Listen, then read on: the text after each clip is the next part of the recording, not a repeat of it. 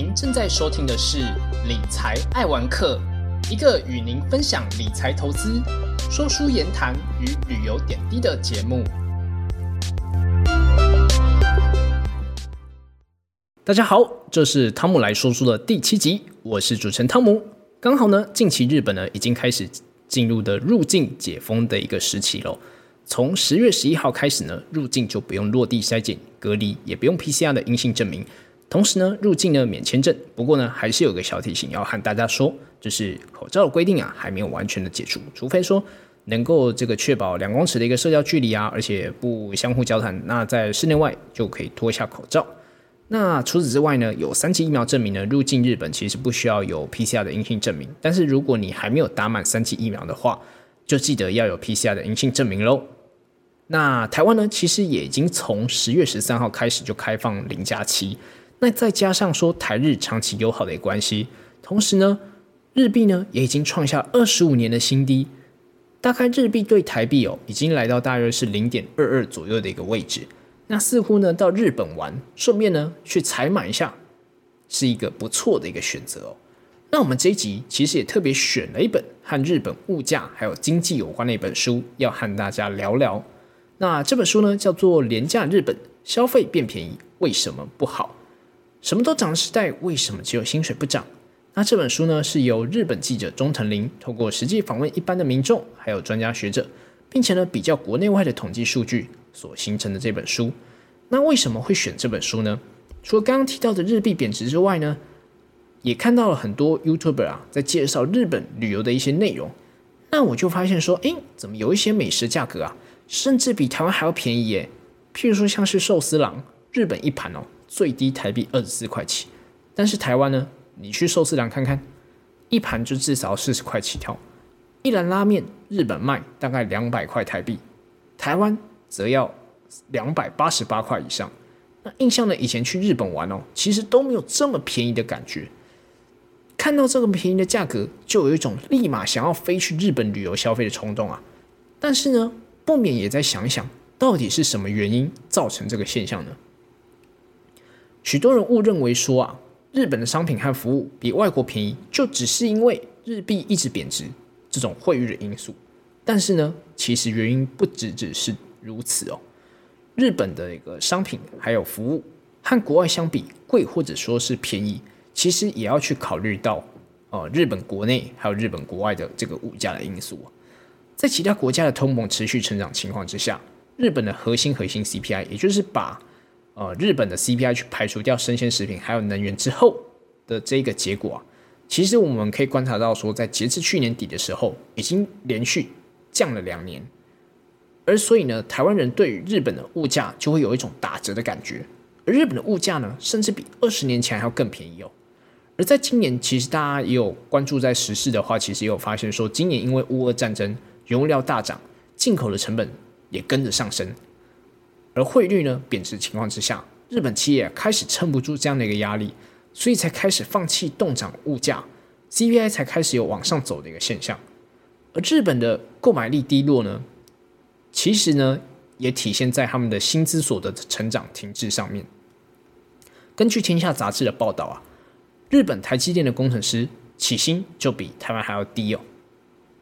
以台积电新进的这个呃硕士的工程师来说的话，台湾来说，大概这个呃年薪大概是两百万台币，但是呢，如果今天是日本的话，差不多就只有一百四十万元而已一年。那如果说是其他产业的话呢，大概差异也有差不多差距到两三成左右。所以说，其实哦，其他产业其实也有一定程度的一个落差啦。那日本的物价便宜。还有低薪的一个主要的原因呢，其实是因为日本长期通货紧缩，所以公司被价格转嫁的机制就给破坏掉了。产品没有办法涨价的话，公司就赚不了钱，薪水就没有办法提升，消费力无法上涨，结果呢，造成物价不会调涨，而形成了恶性的循环，形成日本的购买力低落。日本物价便宜与低薪的主因，是因为日本长期通货紧缩。所以呢，公司被价格转嫁的机制就被破坏掉了。产品无法涨价的话，公司就赚不了钱，公司赚不了钱，薪水就没有办法往上提升，薪水没有办法提升，消费力就无法上涨，结果就造成了物价不会调涨，而形成了恶性循环，造成了日本的购买力低落。虽然呢，今年日本的 CPI 有往上走，貌似在物价上涨之下，似乎有机会可以脱离通缩的危机。然而这次的物价上涨啊，因为是反映在进口成本的增加，汇率贬值，但是呢，企业获利却没有因为消费需求上升而创造良性的通膨，反而会没有办法去拉升薪资，就会形成整体恶性通膨的一个风险了。那根据日本野村总和研究所的辜朝明首席经济学家的分析啊，日银期待透过日元的贬值去刺激出口还有投资，进而去推升到物价还有薪资的上涨。但是呢，因为日本制造业的高度外移，贸易赤字的情况之下，日元贬值的负面效果已经大于正面的效果。那日元贬值的负面效果呢，其实也体现在产业面了。那其实我们近几年也发现到许多知名的这些台日。企业的这个并购案，譬如说像是红海并购夏普半导体厂的新唐去并购松下半导体的部门，乔山呢这间做健身器材公司也去收购日本的按摩器龙头品牌富士医疗器等等。那除了企业和技术被海外的公司买走之外，日本的房地产啊这样的一个房地产投资，其实也吸引了不少的海外投资者。譬如像是北海道二世谷，因为它是一个雪质相当好的一个滑雪胜地，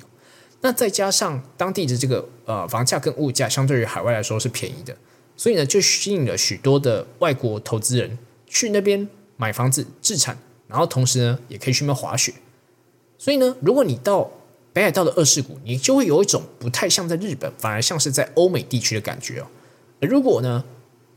今天换一个场景，换到有跟东京一河之隔的埼玉县川口市，你就以为从欧美地区转换到另外地区，就是亚洲地区，甚至是所谓的就很像呃美国有所谓唐人街这种感觉啊。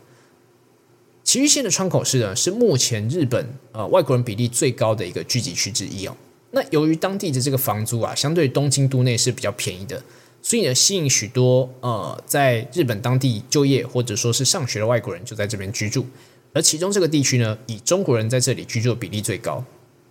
那在前面所提到的这个呃长期通缩还有低薪的这个恶性循环之下，就让整体日本的整体经济似乎陷入到一种泥淖当中啊。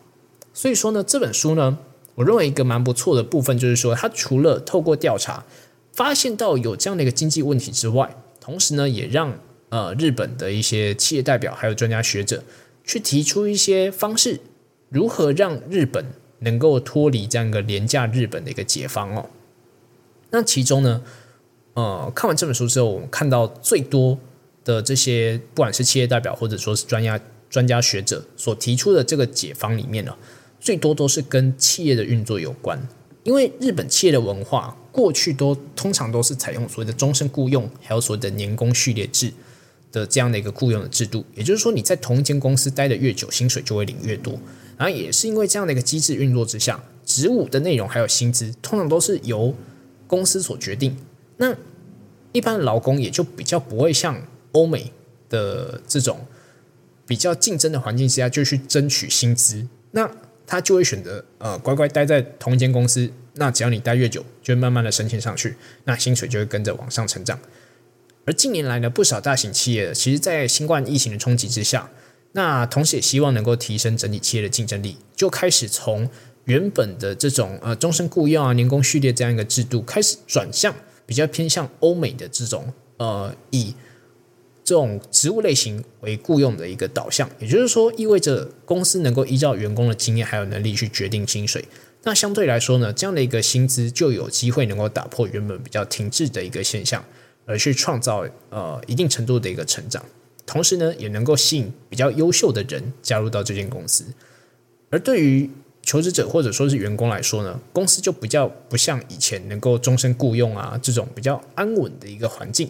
那就比较需要自己去规划职涯发展。所以说呢，在政府还有就是劳工还有企业之间，能够建立这样一个薪资会调整的共识，就是一件相当重要的事情。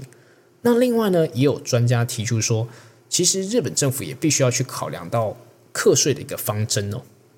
因为当时安倍经济学虽然说有执行了这个消费税的增加，还有法人税减免的一个政策，但是考量到这个附加价值是资本所得还有劳动所得的这个合计啊，这样的一个组合代表要去加重劳动所得的税，以及呃，就是说修改对于劳动不利的一个税制。那考量到呃经济的一个贫富差距越来越大，其实对资本课税虽然说是必要的，但是假设说今天消费税的增加和调降呃社会保险费，也就是所谓劳动所得同时执行的话，那就会成为所谓的一个实际上的一个资本课税。那对于企业来说的话，出口的时候社消费税和社会保险费是不同的，是可以返还，所以在竞争力上是不会受到破坏。那社会保险费的一个调降呢，对于所得不高的这个受雇者来说，其实是非常有注意的。实际上呢，目前一些比较呃相对经济能力没有那么好的青壮年世代，他要去负担这个社会保险给付给呃经济比较无余的这高龄者来说，其实就会相对来说是一个比较大的一个问题。那透过刚刚所提到的方式呢，就有机会去改善这样的一个情况。那也就是说，透过呃增加。消费税让比较有余裕的这个老年人来支付，那贫困的老年人则需要去放宽他现金给付的一个政策。那透过这样的政策，能够创造出一个就是一个社会的一个保障。除了上面所提到的这两大类的一个解方之外，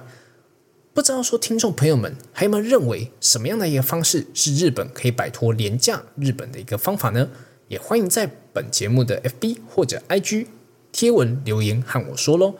那我们这一集呢，简单归纳一下三个重点哦。第一个是说，日本的商品还有服务网比国外便宜，除了说是因为汇率的因素之外，也包含国内也就是日本国内外物价的一个因素。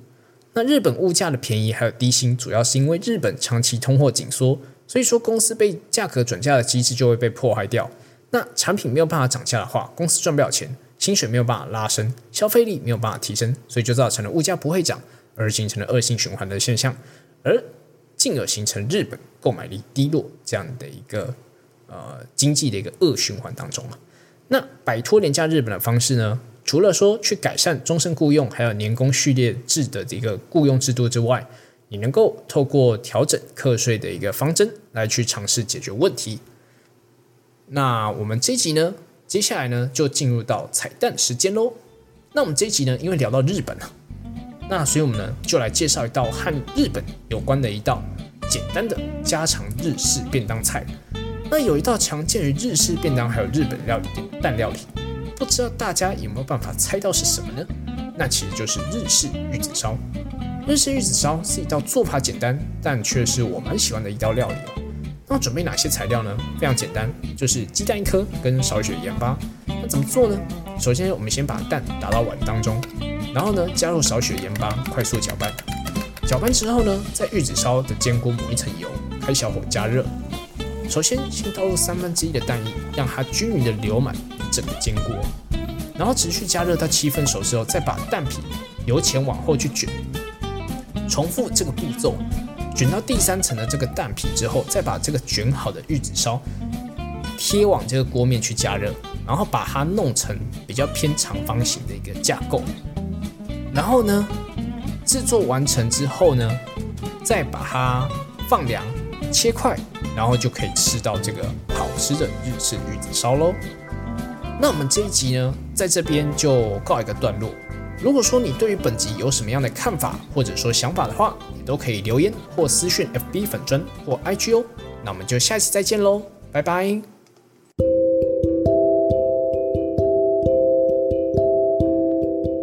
以上是本集的节目，谢谢各位听众的聆听。如果喜欢理财爱文科的朋友，欢迎大家订阅，并在 Apple Podcast 留下五星评价与留言，也可以追踪本频道的 IG，多关注多分享。我们下期再见。